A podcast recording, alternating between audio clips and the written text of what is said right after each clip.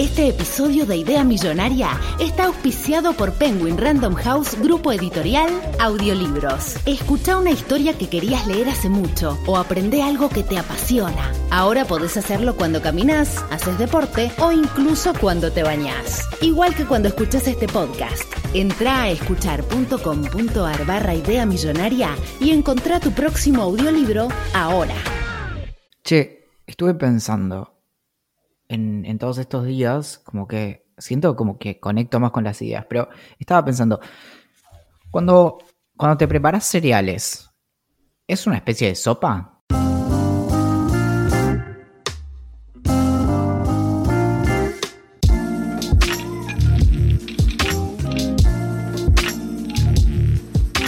Estaba todo más o menos bien hasta que llegó el virus y ahora todos hacemos pan de masa madre. Esto es Idea Millonaria.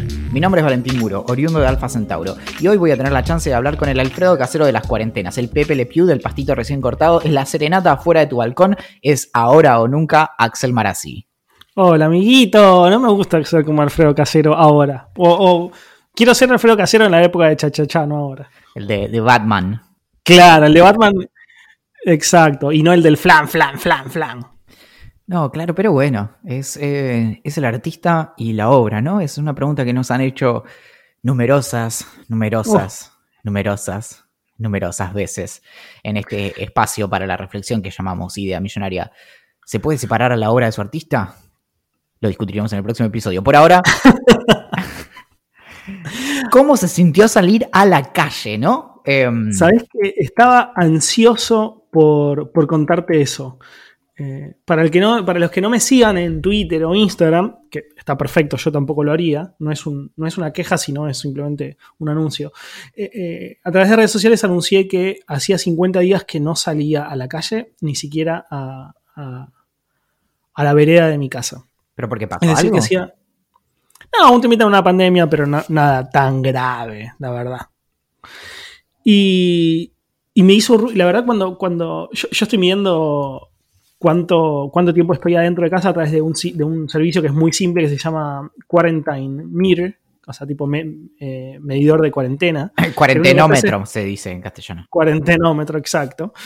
Que lo único que hace es, vos pones la fecha, es un calendario donde vos pones la fecha en la que fue la última vez que saliste de tu casa, cuando empezaste la cuarentena, y automáticamente, ya lo deja guardado con las cookies y demás, automáticamente te dice cuántos días hace que estás en cuarentena. Y entré así medio por casualidad, porque venía entrando cada un par de días largos, y el, y el medidor me dijo 50 días. Y me choqueó bastante. Me choqueó bastante porque como lo relacioné mucho con el tema, no sé, como, como el año tiene 365 días, estuve 50 adentro, es una gran parte del año, eh, y me empezó a hacer mucho ruido y medio que me quedé maquinando. Obviamente tuve, tuve que laburar bastante y demás, entonces medio como que estaba muy en el background de mi cabeza, pero después hicieron las tipo 6 de la tarde y ya habiendo terminado de laburar, dije, no, no, eh, no está bien, esto no está bien, esto no está bien, esto no está bien. Y dije, voy a salir a dar una vuelta manzana sin ningún motivo. Eh, en mi casa no había que comprar nada, no, no había que ir al supermercado, así que ni siquiera. Así que me puse un tapaboca que, con un pañuelo eh, que tenía, con un, como, un, como un poncho, no sé, me, me- me tapé la boca, eh, me puse una camperita y me salí a dar una vuelta, una vuelta manzana que se convirtieron en dos vueltas manzanas. O sea, caminé más o menos siete cuadras Epa, epa, epa. se fue toda la mierda. Caminé dos cuadras tipo rectas hasta, hasta una plaza, hasta la esquina de una plaza, después doblé, no, no para el lado de la plaza porque ya, ya me parecía a mí una locura estar caminando en la plaza, o sea, ya era demasiado. Así que doblé para otro lado y volví hacia mi casa. Em, y fue medio flashero. Lo primero que me pasó que, que- me causó un poco de gracia es que como que me puse contento cuando vi a unos vecinos a quien no conozco, a, dos, a, tipo a una cuadra y media de casa, eh, charlando en la calle. O sea, como que había- alguien había ido a llevarle algo y el tipo estaba charlando con, con- con un repartidor de algo. Y los miré y medio que, me- como que so- sonreí en plan, como me puso feliz haberlos visto, porque pensé que hacía 50 días que, había visto solamente un repartidor o a dos repartidores, un cartero y un repartidor de comida, o sea, que, me traen la comida a casa, pero no había visto otra persona sin estar en el contexto de mi hogar. entonces me puso muy contento. Y después me, nada, me flasheó algo que ya es común y que ya se dijo en todos lados, que es la, cantidad de gente que había en la calle, que era mínima. Eh, había muy pocos autos eh, y muy pocas personas. Y nada, estuvo bueno. Me fui caminando por la calle, medio por el medio de la calle, como para estar lejos de la gente que, caminaba por la vereda, medio paranoia. Y, y volví, no toqué nada, no toqué nada, o sea, como ningún, no toqué ningún árbol que a veces paso, ¿viste? Y me tocaba una mano, una reja que pasó si hace ruidito con el dedo. Eh, como que de manera consciente me fui con, los, con, las, con las manos en los bolsillos durante todo el trayecto. Y fue flashero. No hacía falta igual. Eh, no, ya sé. Con mucho menos alcanza. Sí, ya sé, pero fue la primera vez que estaba medio paranoia. Y, y otra cosa que me pasó es que eh, hubiera caminado 10 kilómetros pero sin ningún problema. O sea, como hubiera sido caminando derecho muchísimo, tipo una hora y después hubiera vuelto una hora caminando re tranquilo. Me di cuenta que sin darme cuenta, yo soy eh, bastante callejero, o sea, me gusta estar en mi casa y el encierro, si no, obviamente no hubiera estado 50 días dentro de casa sin sufrir en absoluto, pero los sábados y domingos, o los viernes, sábados y domingos, los días así medios que tengo libres sin tanto laburo, em, soy mucho de pasarlo en la calle con mis amigos, tipo, o en la casa, en la casa de uno, o en el patio de la casa de otro, tomando una birra, eh, o caminando por, por, Quilmes yendo de un lugar a otro, al local de un amigo a visitarlo. Eh, y me di cuenta que extrañaba mucho, mucho estar en la calle.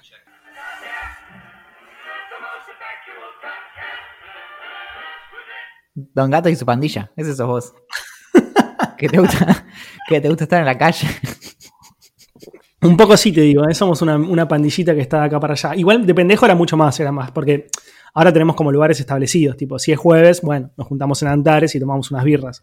Si, si es viernes, nos juntamos a casa de algún amigo, si es sábado, vamos a comer o algo.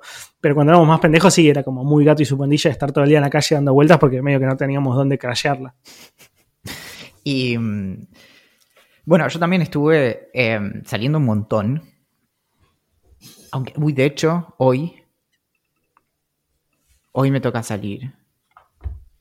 Ah, la vemos rápido. Sí. Así no se hace de noche. No, no, de noche mejor porque me puedo esconder en las sombras. Pero, mm, pero no, estuve, bueno, por, por indicación de la, de la psicóloga, estuve haciendo, no, no sé si ya, si ya habíamos hablado de, de, de, mis misiones, pero básicamente mi psicóloga empezó a sospechar que, que se venía una, una fobia, digamos, un, temor exagerado a, atravesar la puerta un nuevo quilombito.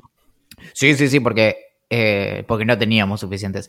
Y mm, entonces eh, lo, que, lo que acordamos fue hacer una serie de, misiones cada dos días en las que yo tenía que salir a ciertos lugares, sacar una foto y, mandársela como prueba de... Como, y, y, todo esto con selfie, ¿no? Porque ella me advirtió, y lo peor de todo es que esto es cierto, me dijo tipo, no, ojo, eh, ojo con usar Photoshop o imágenes de Google. Entonces, bueno, saco la foto donde estoy ahí como eh, barbijoteado, barbijoteando, y, muestro de fondo el cartel de la plaza, ¿no? Es lo que hice dos veces ya, eh, que fui a un par de plazas acá cerca de casa, y además de eso fui a una óptica para que... Mm, no para que me midieran los, los ojos para darme lentes, eh, fue más extraño todavía. No me lo habían hecho nunca. Me hicieron ponerme los eh, marcos, como sin el, con, un vidrio, digamos, de plástico falso, digamos, y mm, sobre eso me, hicieron mirar un punto y me marcaron con un fibrón como dónde estaba mi ojo para hacer un cálculo de no sé qué cosa. Y bueno, nada, así que tuve, tuve que ir a hacer ese paseo y, y en medio, nada, empecé a caminar y te, te estoy hablando desde La Plata. Le metiste duro y parejo. Bueno, pasaste por casa, no me viniste a visitar. No, no, porque agarré la, la autopista Buenos Aires-La Plata y no bajé. Ah, le metiste derecho. Sí, sí, sí, sí, sí. No, porque si, paraba me agarraban los, tres canas que tenía atrás eh, que me venían corriendo por violar la cuarentena. Entonces mucho mejor que no viniste para casa. Sí, y, mm, pero bueno, es eh, las personas que viste por la calle, todas estaban cubriéndose la cara, ¿no? Sí, solamente me habré cruzado en total unas 10 personas, ponele, y, y solamente una no tenía un barbijo o una algo. ¿Y esa y, y, le pegaste muy fuerte? No, pero por suerte estaba en la casa, en la calle, en la calle, en la vereda de enfrente. Así que como que la miré de reojo juzgando y, y seguí mi camino. Bueno, muy bien, porque no se hace, ¿sabes? Ya sé, obvio, yo no salía a la calle sin un tapaboca ni en pedo. Uy, ta- no, tengo, tengo que tomar el medicamento. Bancame un toque. Ah, bueno, no, sabí- no sé si está bien que la tomes con cerveza. No, no, ese es el medicamento. Mucho mejor. Ahora sí te creo. Bueno, ¿ya le, mm, le escribiste a, a nuestro amigo Elon? ¿Con las buenas nuevas? Loco, loco, em, posta, posta. Yo no, na- nadie hasta ahora sabe si, si lo del hijo de, o- no sé si es hijo o hija, el hije de Elon Musk es cierto. Ah, no se sabe si es un baby boy o baby girl. No, no sé, no lo busqué yo. Lo que no sé es si es cierto es si si lo del nombre que le puso es real. Eh, para el chabón, si es cierto, está completamente limado. Eh, tanto él como su mujer están limados. Ella es Grimes, quizás muchos lo conozcan porque es un artista, es una música muy buena, o sea, hace cosas muy copadas. Pero evidentemente está limada y él está completamente limado. Y aparentemente, en esta semana se supo que le puso a, al hije que tuvieron. eh, ni siquiera sé pronunciarlo correctamente ni, ni separado. Yo te lo, yo te digo, yo te como- lo, yo te lo digo. A ver. Eh, sí, vamos a asumir la cuestión eh, no binaria de la progenie de Elon Musk y vamos a decir que eh, su hija se llama XA, no, XAI, no, X, XA, ah, me, me- XA Archangel, XA Archangel, creo que es así. Bueno, míralo al vivito que, es, que, que, que chitió, que hizo trampa. Bueno, parece que la pronunciación del nombre, que, que, que es una A mayúscula sola, espacio, una letra que no sé de qué alfabeto es, pero es una A y una E sumadas, espacio, una A mayúscula, guion 12, se pronunciaría como A o X AI Archangel.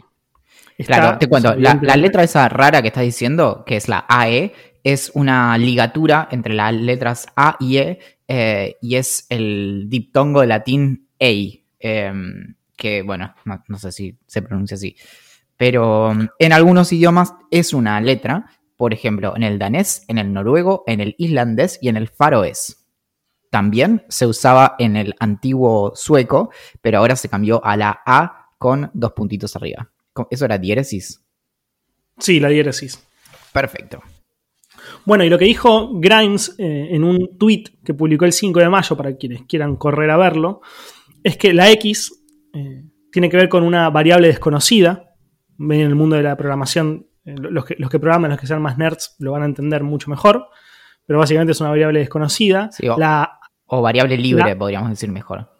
claro, variable libre. O la AE, esta, esta letra que, que les contaba Valentina hace un segundo, es por el amor que tienen eh, por la inteligencia artificial. Y el A-12, una nave de guerra, un tipo un aircraft, que, que se, que se llama popularmente como Arcángel o Archangel. Axel, yo- eh, no me digas más Valentín. ¿Cómo te tengo que decir? Ahora voy a hacer H, como, el como H, que en realidad no se pronuncia, así que es- Sí, ahí lo, lo estoy haciendo, pero no lo escuchás porque es como muda. Lógico. Cucu. Ese es mi nombre. H, prrt, cucu. O sea, prr, cucú. Es, exacto. Ese, ese es mi nuevo nombre. Eh, ahora está re complicado por el tema de las oficinas de, de cambios de nombres, pero, o sea, eh, te digo, el día que se levanta la cuarentena, ahí estoy con mi carpa afuera de la oficina de cambio de nombres para reclamar lo que es mío. Me, me encanta. Me encanta. Para hacer más, eh, más rápido todo, te voy a decir cucú directamente. Me- es que sí, es como. Eh, Oku. Es como. mm, Como cariñoso, ¿no? Como, como. Ah, claro. Pero mis amigos, mi nombre, mi nombre es Cucu. Prrt, Cucu. Eso sería como mi versión de James Bond, ¿entendés? Y Mi nombre, mi nombre es prr, cucú. Exacto. Y, mm, pero, pero mis amigos me conocen como. Cucu. Me gusta porque hay un freno entre una y. es buenísimo. Ay, Dios, cerremos este episodio rápido porque no, Y bueno, nos van a mi nombre es. Cucu. Me tengo que buscar uno yo. Claro, uno no, para mí. el tuyo es Axel Marazzi, dale, tenemos que, bueno, dale, no importa. Empecé una, una serie eh, muy, muy limada nivel como, como, ¿qué demonios estoy viendo?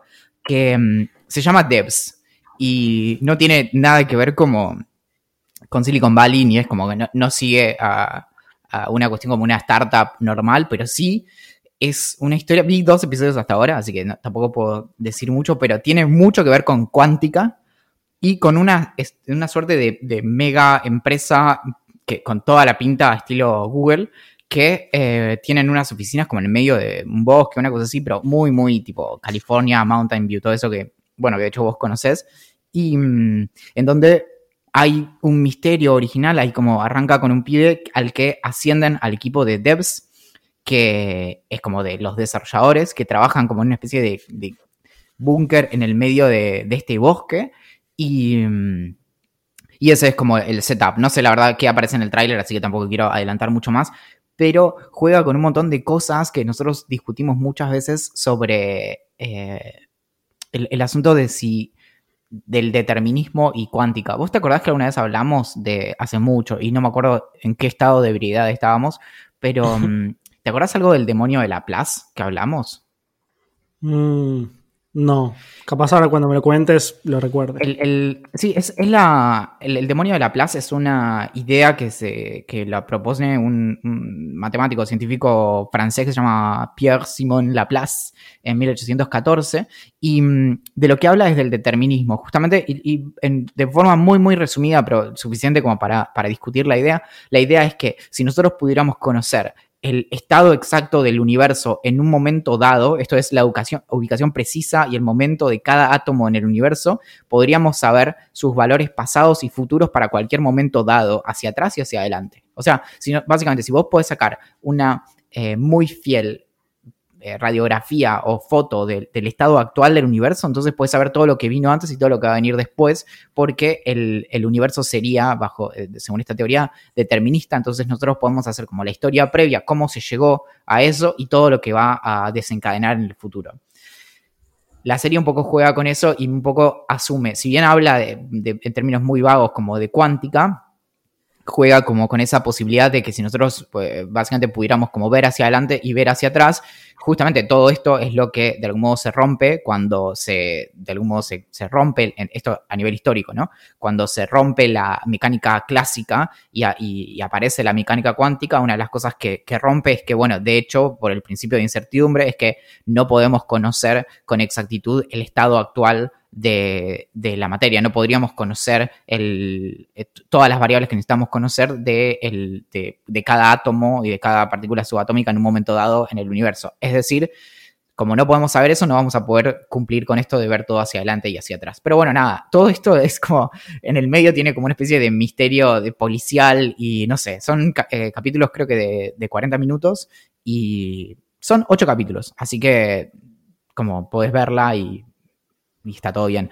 Y lo más importante es que eh, la creó, la escribió y la dirigió Alex Garland, que es el director de Ex Machina, y por eso llegué a ella. Ah, me interesa, me interesa. Sabes que es una que. Una serie que no sé quién más me la había recomendado y, y quizás la vea. ¿Sabes por qué? Porque siento que estoy para una serie de ciencia ficción. Aunque también tengo que ver Westworld, que ya vamos a hablar de eso, pero nada, tengo un par de series ahí en cola para ver todavía. Lo- pero insisto, es una serie que empieza y termina y tiene ocho episodios, o sea que es como una película larga. Entonces, o sea, también puedes decir como, puedes saber que no se va a extender, que no es que te vas a enganchar y vas a decir como, bueno, voy a cumplir, no sé, mis 52 años y seguir viendo esta serie del demonio que tiene 25 temporadas y bueno, ¿entendés? Sí, aparte, la realidad es que en época de pandemia, si te enganchás con la serie, ocho episodios en un domingo o en un sábado y domingo te la arreglabas. Pasan muy rápido, son, eh, los, aparentemente los capítulos oscilan entre 45 y 50 minutos y pero nada, y está interesante también porque trae cosas. La serie es, es mucho más explícita de lo que podrías esperar. Como que, por ejemplo, no tienen muchos misterios al estilo Westworld de, que esperan seis capítulos para contarte un misterio. Va- avanza bastante rápido la trama, entonces eso la hace más manejable porque, como tiene estas complejidades, no. Si, te hacen, si te estiran mucho un misterio, es como perdés el interés. Claro. Yo empecé y terminé Casi Feliz, que es una serie nueva que hizo Sebastián Weinreich, el conductor de Metro y Medio, para Netflix. Y tengo que ser sincero, vi el primer capítulo y dije, esta serie va a ser una cagada terrible. No me gustó, me pareció como media, como con muchos clichés. eh, pero después, en este plan de ver una comedia cortita, que no me, no me, no me genere como eh, no sea complicada intelectualmente y demás, dije, la voy a ver, la voy a ver, la voy a ver, ya fue, voy a ver un par de capítulos más y me pudre, eh, la dejo y listo. Pero después la seguí viendo y después de dos, tres capítulos vas entrando en la dinámica de la serie y te termina gustando, está buena, toca temas que son bastante profundos, como el bullying o una separación o la pérdida, eh, o la relación con hermano, con un hermano o la enfermedad, ponele. La serie trata sobre un conductor de radio relativamente famoso, como es Weinreich, básicamente. Ajá. O sea, es una, evidentemente es una autobiografía. eh, muy depresivo. Muy. No, no, no es la palabra depresivo, no. es- es- eso es un error. Es como muy como. inconformista. Pero sí inconformista como loco. No inconformista para ser perfeccionista y hacer las cosas mejor, sino inconformista en plan como estoy en contra de todo. O sea, vos me decís A y yo, aunque yo quiera A, te voy a decir B. Entonces es una persona bastante infeliz porque está todo el tiempo como queriendo otra cosa y sintiendo que está en un lugar equivocado y demás, que se separa de su mujer, a quien todavía ama, con quien comparte sus hijos, eh, que tiene dos gemelos, eh, y, y- y tiene una relación muy progresista con la mujer, o sea, si... Y, mi- y miren que yo, yo- yo con- con Ingrid tengo una super relación, pero ya es demasiado, es como medio hasta raro. Es como una relación muy cercana, muy de contarle con quién tuvo sexo cuando se separó hace un tiempo, eh, o, o- o ella que le cuenta eso. O sea, se, se separaron, pero siguieron como muy, muy eh, pegados el uno al otro. súper pegados y parecen hasta amigos de alguna manera. Tanto en un punto que no lo creo tanto, me, me genera un poco de ruido, pero está buena la relación que tienen y es muy sana e interesante. Así que nada, es una serie cortita que tiene 10 capítulos que duran 25 minutos cada una. Yo me vi, no sé, como 5 o 6 el domingo y después mm, durante la semana me clavé un poco más, un par más.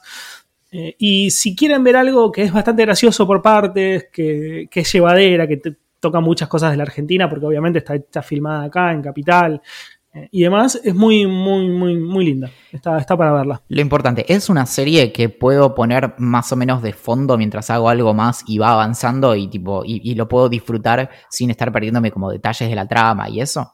Eso sin duda, sin duda. Sobre todo porque el- el- la serie toca como un gran tema en todo el episodio y después como los casos personales que atraviesan todo el show.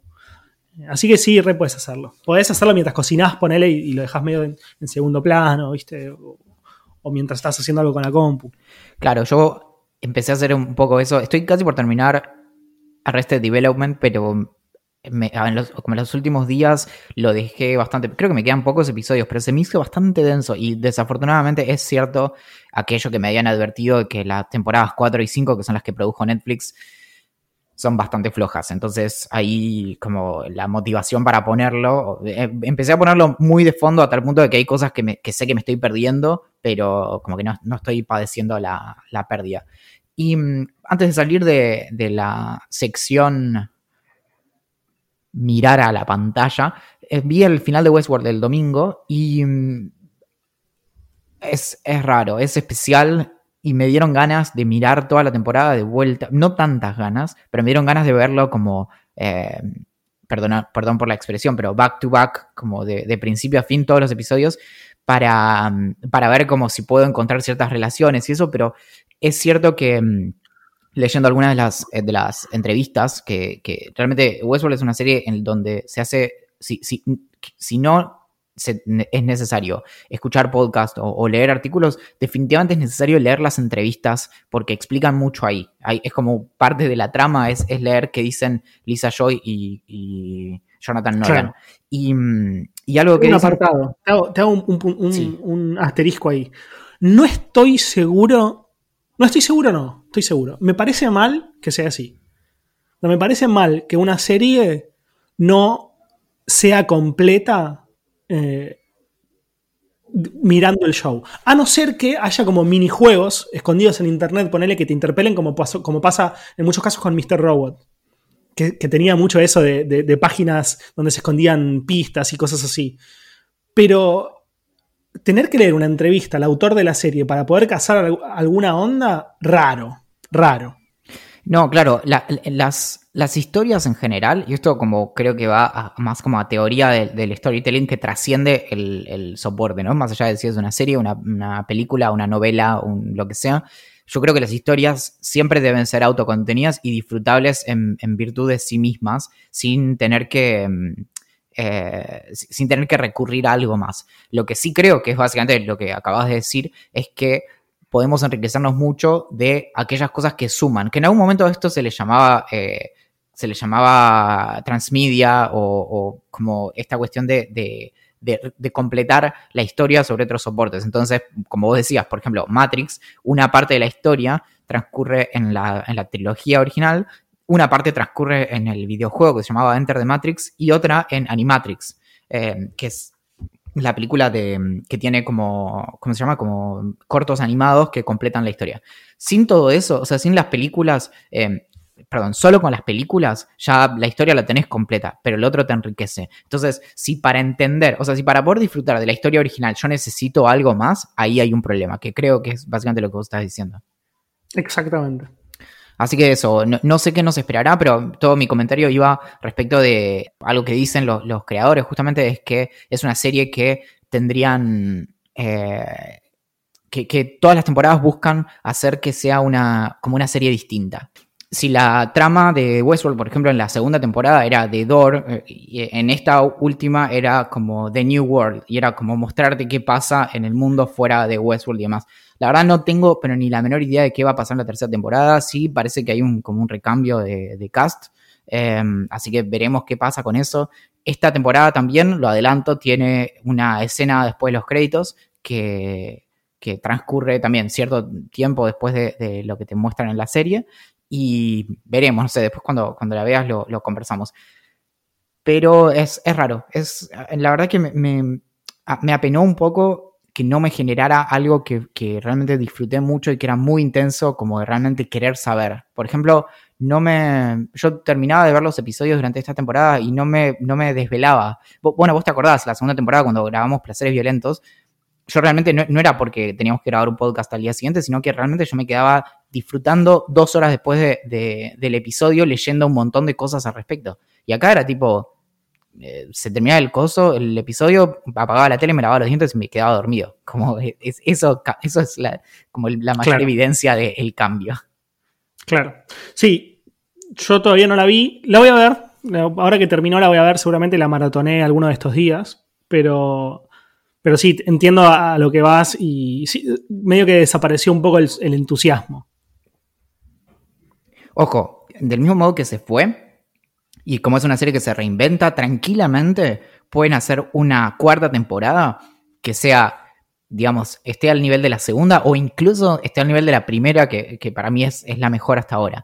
Porque justamente con la capacidad de reinventarse, no tienen por qué como eh, quedarse pegados a lo anterior. Lo único es que, bueno, ojalá les deseo lo mejor, ojalá que lo, lo puedan lograr para dentro de dos años y en dos años veremos qué pasa.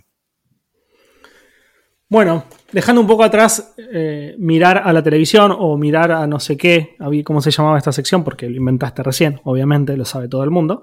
Pasamos a una nueva sección. ¿Querés ponerle nombre? Esta sección se llama No lo necesitabas saber, pero ahora lo sabes, manejate.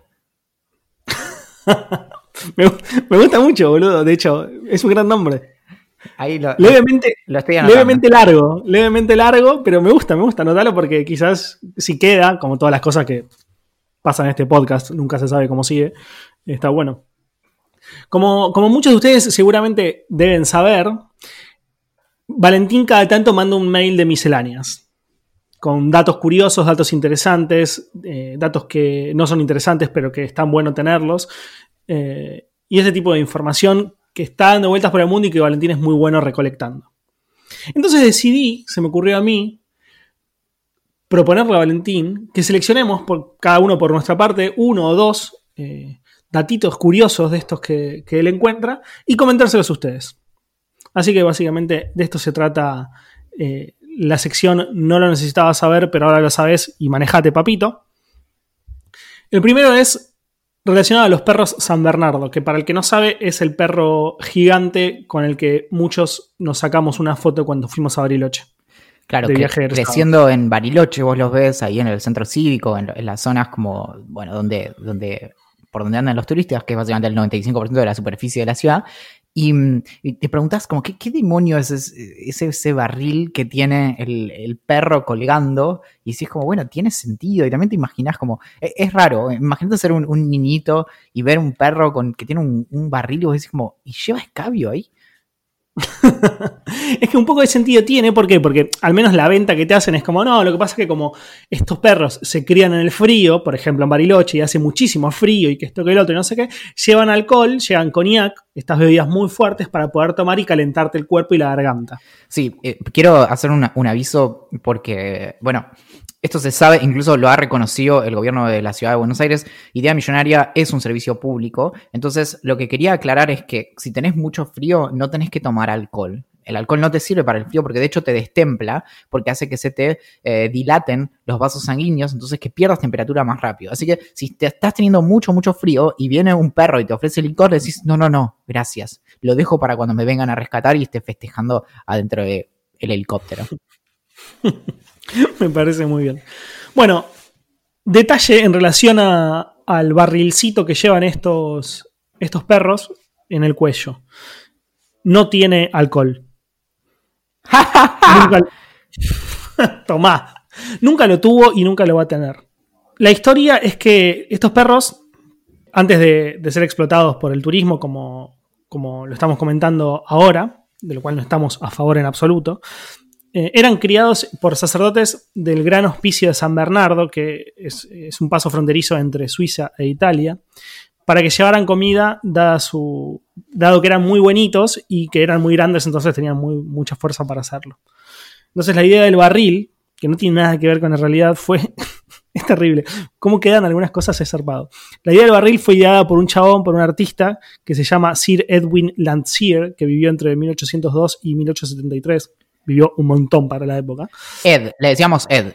Eddie pintaba paisajes y animales y en 1831 pintó uno, una obra llamada Alpine Mastiffs Reanimating a Distressed Traveler, algo así como un San Bernardo reanimando un, un viajero eh, en problemas, en donde se veía a dos San Bernardos asistiendo al viajero, eh, uno con un barril colgado en el cuello. De ahí viene todo esto. Entonces,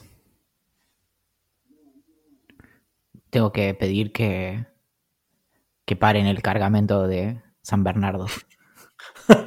no, bueno, el cargamento de San Bernardo es que lo paren, que no paren el cargamento de coñac. Claro, no, pero en realidad porque yo pensé, ¿no? Como me estoy quedando, se me está, el, el digamos, el, el, barcito se me está, se me está liquidando. Entonces dije, a mí me gustan los perros. Entonces, ¿por qué no, no me pido un perro que venga con alcohol directamente? Como, bueno, nada, malos negocios. Tengo, yo tengo una historia que, que la, la, comenté, creo que, que, en un correo esta semana, en mis correos eh, semanales, que son todos de, de misceláneas, que es, no sé si la leíste, pero sobre los espías cerveceros. Leí. Bueno, la, historia es de, dos espías de la cerveza, que eran eh, Gabriel Sedlmayr de Múnich y Anton Dreher de Viena, Austria, que a principios del 1800 hicieron un viaje recorriendo Europa buscando como, como una especie de, de tour para, para, poder mejorar la producción de cerveza en sus eh, ciudades natales. Y um, el primero fue este, este Gabriel de, de Múnich, que, eh, que era parte de una familia como histórica de, cerveceros, que mm, cuando se propone hacer este viaje empieza a, recorrer y eh, se encuentra en, en, una, en una ciudad en Austria, se encuentra con este Anton Dreher, que, que lo acompaña para que se vayan a Gran Bretaña a conocer cómo era que los tipos estaban haciendo cervezas allá y cómo eran las cervezas eh, británicas y sobre todo cómo eran los procesos de, malteado que habían que, no, se aplicaban en, en ese momento en, la Alemania de la época.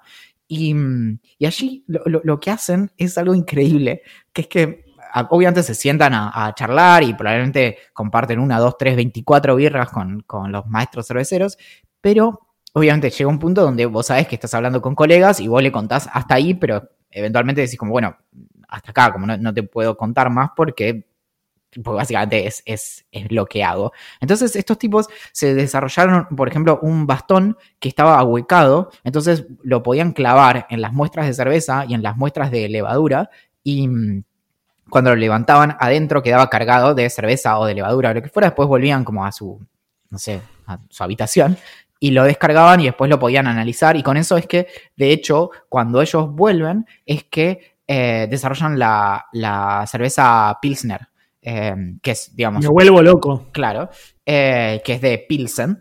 en 1842. Y mm, es una cerveza muy, muy clara. Es, de hecho, es la, la cerveza rubia común, ¿no? Sí, es, no estoy seguro, la verdad, pero me parece que es un poquito más espesa. Claro, pero bueno, es una cerveza eh, clara, dorada y mm, que, em, nada, bueno, que básicamente hizo historia a partir de esto, pero lo, más increíble de la historia es imaginarse a, este tipo de cosas, como de, estas historias que en realidad como por lo general cuando nos imaginamos cosas hacia el pasado, nos las imaginamos siempre de manera mucho más lineal de lo que realmente fue. Como bueno, seguro que había unos tipos que hacían cerveza o unas mujeres que hacían cerveza, da igual. Y, seguramente como con su ingenio desarrollaron sus técnicas y bla, bla, y no te imaginas como todo el como entre cruce y como cuestiones de unos tipos saliendo seis años a dar vueltas por Europa buscando técnicas para volver y mejorar eh, sus, producciones y demás. Como que creo que tendemos a pensar en cosas mucho más eh, ingenuas en ese sentido. Te digo, no lo había pensado como sueño posible, pero si me lo propones es mi nuevo sueño, recorrer el mundo buscando la mejor cerveza.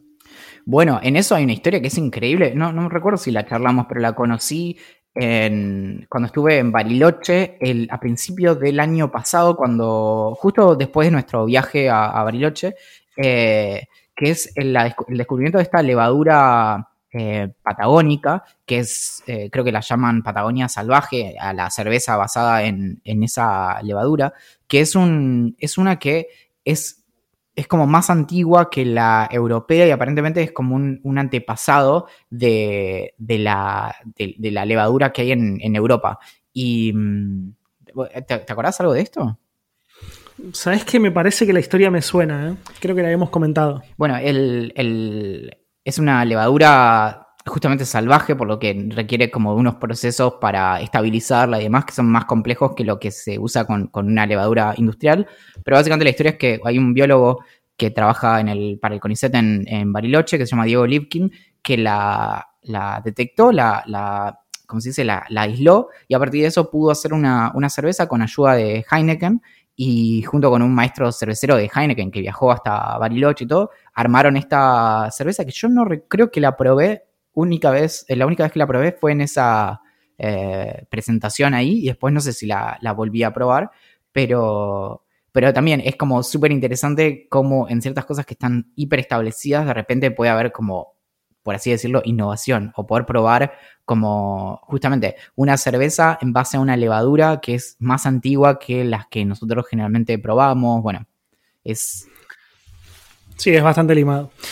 Bueno, tenemos mails y preguntas. ¿Vamos a por ellos? A ver, em, sí, vamos con el. Vamos primero con el mail. Dale, tenemos un mail de Tito, que es un amigo español que nos escucha desde allá. Y básicamente lo que dice es, nos recomienda una técnica para abrir los frascos de, mermelada cuando están sellados al vacío o cerrados al vacío, que no se pueden abrir, que es la que ya le dijimos la, semana pasada, que es metiendo un cuchillito eh, sin punta, o sea, con punta redondeada por el borde y haciendo un poquito de palanca para que entre aire y ahí poder abrirla fácilmente. No te, quiero, te, quiero, decir algo. No puedo creer la cantidad de... Perdón, sí, a ver. Perdón que te, que te, interrumpa, pero me voy a tomar la, libertad de, interrumpirte para, para, decirte algo eh, durante esta interrupción. Si estamos hablando de, Westworld y estamos hablando de, la trama de como cada temporada, ¿no? Yo creo que la trama de esta temporada de Idea Millonaria es eh, cómo abrir frascos. Y es más, es más, interrumpiéndote sobre la interrupción, todo muy meta, y sobre lo que te dice Tito directamente, me dijeron una nueva técnica también para abrir frascos que es pegarles tipo un tuk abajo. ¿Entendés? Vos agarras el frasco y, le pegás fuerte con la mano, no, no, no sobre la mesada porque estalla todo, te cortás la mano y, se, y, todos los, lo que estaba dentro del frasco, que pueden ser eh, picles, por ejemplo, pueden, y de, repente tenés la cocina llena de picles y, y, está el gato y el gato no entiende nada y está sucio, bueno, y te resbalás y te desnucas, bueno, y le pegás abajo, eh, le pegás Bueno, eso es lo que, se hace habitualmente con los viejos envases, no sé si siguen estando, deben estar, de Gatorade, que eran de, vidrio, entonces vos los dabas vuelta con una tapita de metal y la golpeabas, hacía un poquito de ruido y después la abrías más fácilmente. Yo he probado esa técnica con las, con, con las mermeladas y medio que no me funcionó, la verdad probala vos y fíjate qué onda, o capaz yo lo hice mal o lo hice poco o lo hice despacio, pero no me funcionó tanto. Y finalmente Tito nos dice que sigamos así, que le encanta lo que hacemos y que bajemos un poquito el precio de Patreon o que agreguen una opción un poquito más barato, más barata para quienes no tienen mucho dinero. Obviamente, Tito, te vamos a hacer caso y te vamos a pasar el link porque por plata nos arrastramos. Muy bien, bueno, vamos a ver, vamos a ver qué se puede hacer. Bueno, y Emiliano Rico, que básicamente es nuestro amigo mendocino, que es, eh, podría resumirse como el founder de Idea Millonaria, quien nos bancó cuando nadie nos bancaba, así como real, eh, nos tira una idea millonaria por Instagram y nos dice, che, una idea millonaria, un espejo que saque capturas de pantallas para las selfies. Primero, me pareció muy buena su idea y yo quiero elevar la apuesta a un, a un, a un espejo de baño que tenga inteligencia artificial que identifique cuándo estoy lindo y que ahí me saque la selfie y me la mande rápidamente al celular o que directamente me la suba a, Instagram con algún filtro copado beboteando a ver si levanto algo. Hablando 100%, por ciento, por ciento, por ciento, en serio, había unos espejos tipo de Samsung, una cosa así que tenían como pantalla, entonces era muy importante porque vos te levantabas, te bañabas y cuando te estabas secando el pelo, no sé, en la pantalla del, espejo del baño te decía, bueno, afuera son 16 grados. Y vos decías, ah, gracias espejo, me has cambiado el día. Y mm, entonces, ah, tranquilamente, bueno, pero también, ¿por qué tendrías un espejo con una cámara en el baño, no? Es como el infierno de la privacidad.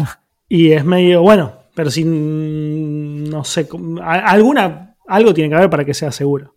Que no esté conectado a internet, que, esté, que te mande solo por Bluetooth las fotos al celu, ponele. Ahí está, solucionado. controversialísimo. Y bueno, papi. Conectaste una heladera y no vas a conectar un espejo. Eso sí, no te pongas mucho tiempo en pelotas adelante del espejo porque te saca una foto y la sube a la nube.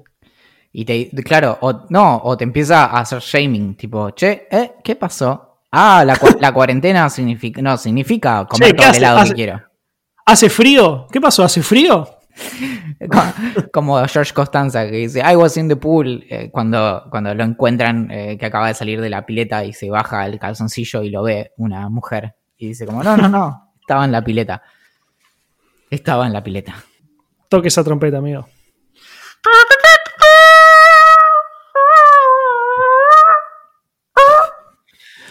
Cuidado con lo que contestás con esta porque se, se todo mal. Nico nos dice cuál es nuestro comercial de televisión favorito y yo sin ningún lugar a dudas respondo y responderé siempre la llama que llama. Muy bueno, muy bueno, pero eh, tengo un, otro para agregar al top. Hace muy poco vi uno. Ah, te quiero contar algo muy, muy increíble. Este, voy a aprovechar este espacio.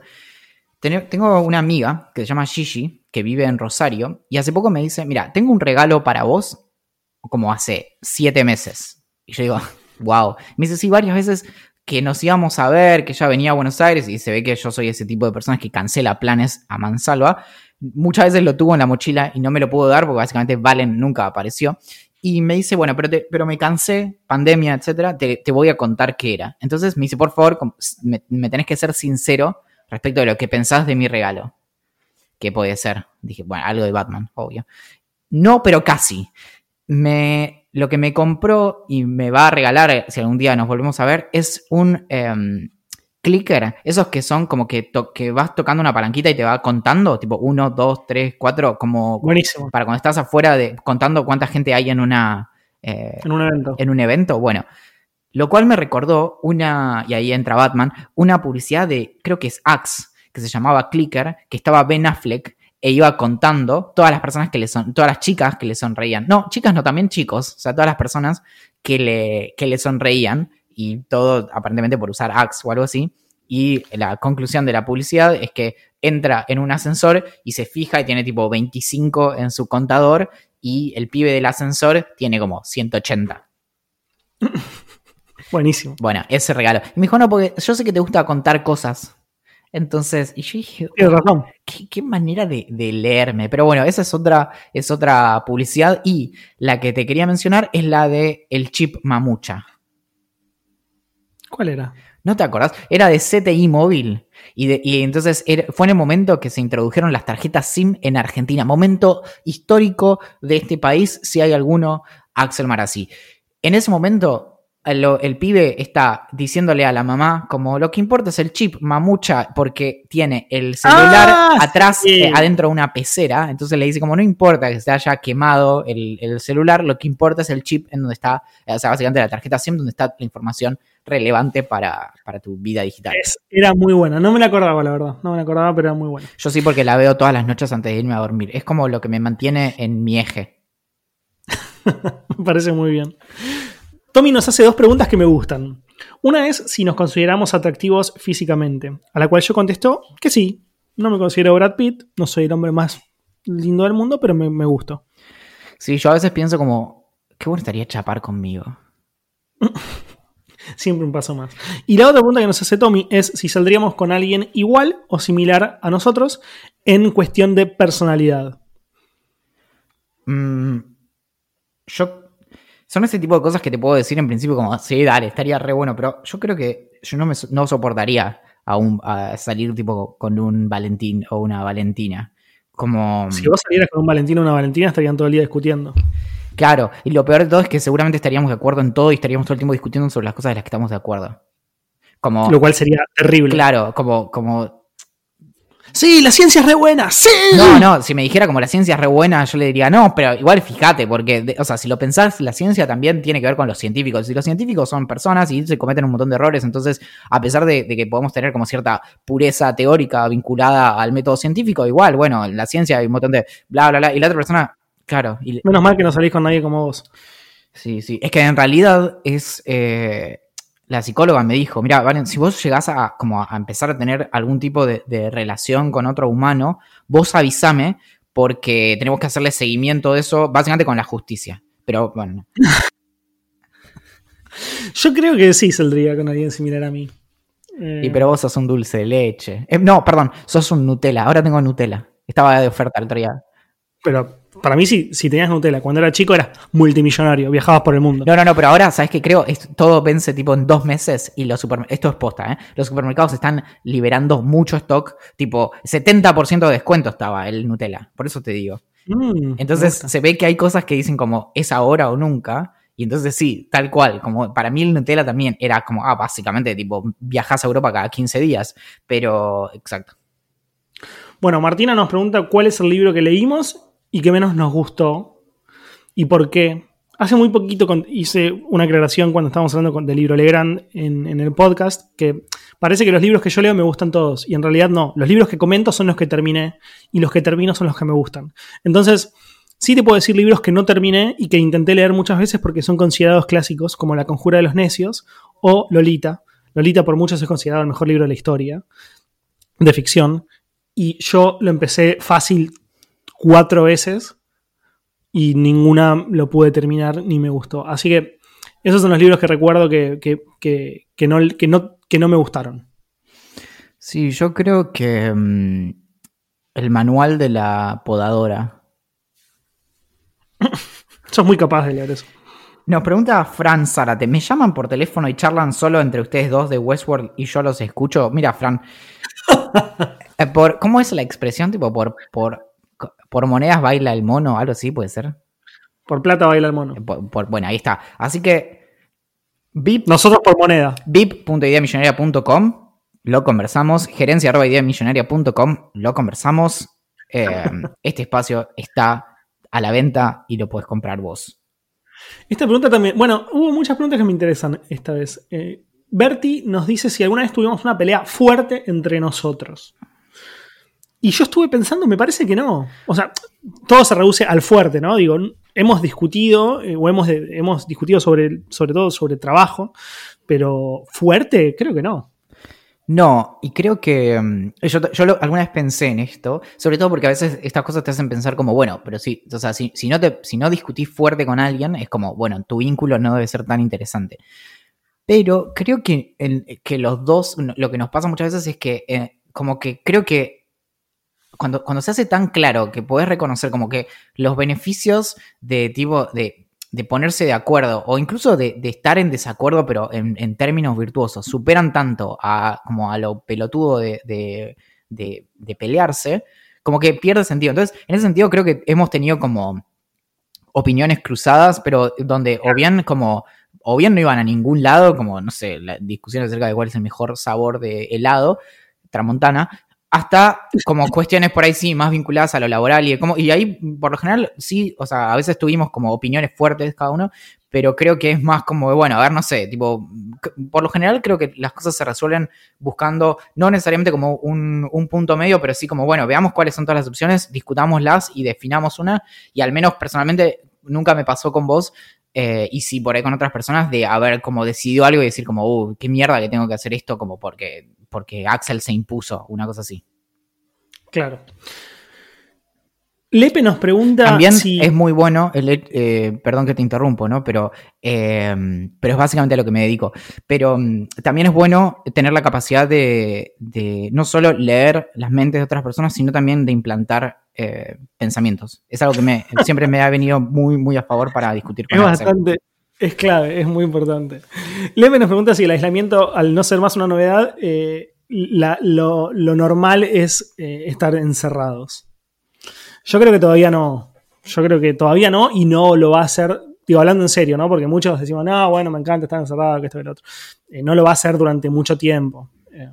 Para que esto sea la normalidad tienen que pasar muchos años. Pensá que nos criamos de esta manera, el mundo nunca atravesó por algo así o muy pocas veces tuvimos que estar aislados de esta manera. No. Y nunca afectó a todo el mundo entero, entero, entero. Entonces, no, no es la normalidad.